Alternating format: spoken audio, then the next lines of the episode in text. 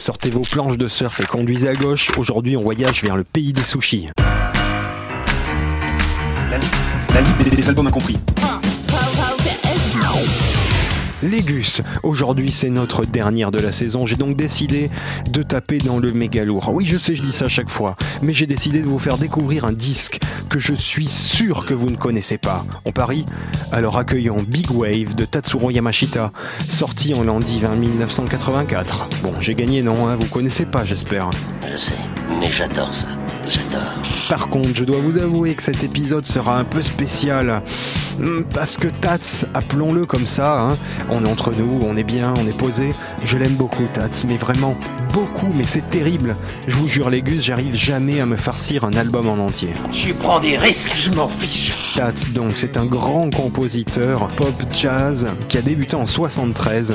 Il a une vingtaine d'albums solo au compteur, c'est un poids lourd, disons-le. Il est vraiment devenu connu du grand public. Au début des années 80, avec des mélodies pop, Tats, c'est un peu l'illustration parfaite. Le cas d'école des choses faites par le Japon pour le Japon. Au pays du soleil levant, c'est un des plus gros vendeurs de disques de toute l'histoire des charts. Et pourtant, oui, vous n'en avez jamais entendu parler.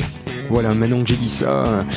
j'ai du mal là, putain. Oui, l'album, l'album. Sorti après Melodies, qui lui a valu un succès national en 83, il sortira Big Wave. Et celui-là, il est cool, vraiment.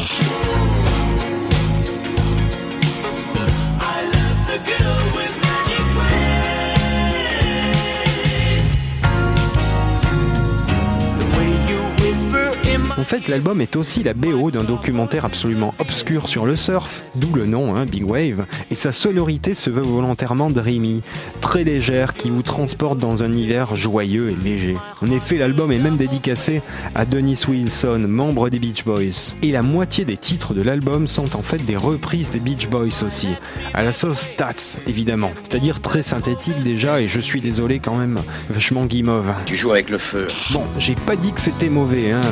Comprenez-moi. Disons que je comprends pas pourquoi ce mec, lorsqu'il choisit de reprendre du Brian Wilson, il prend des titres pas les meilleurs. Comprenez les gus, c'est bien le problème, le petit petit problème. Parce qu'on sent que la gentillesse de Tats et sa volonté de bien faire, ses beaux arrangements, ben, je crois que des fois je, sature un peu. Bon, bref, allez, vas-y, vas-y, mets un extrait, mets un extrait.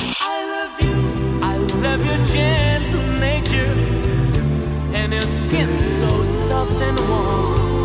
Bon, là j'avoue que j'ai tapé un peu dans le caricatural, mais c'est aussi ça le truc qui est agréable avec Tat, c'est pas si mal, c'est même excellent, parce que c'est aussi drôle ce côté hyper mielleux voulu par cet aspect californien et quand même assez bien amené, c'est rêvé, c'est transcendé, mais en fait...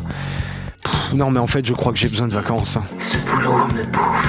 Fait, je crois qu'il faut que je vous laisse essayer pour moi de comprendre les finesses de ce disque.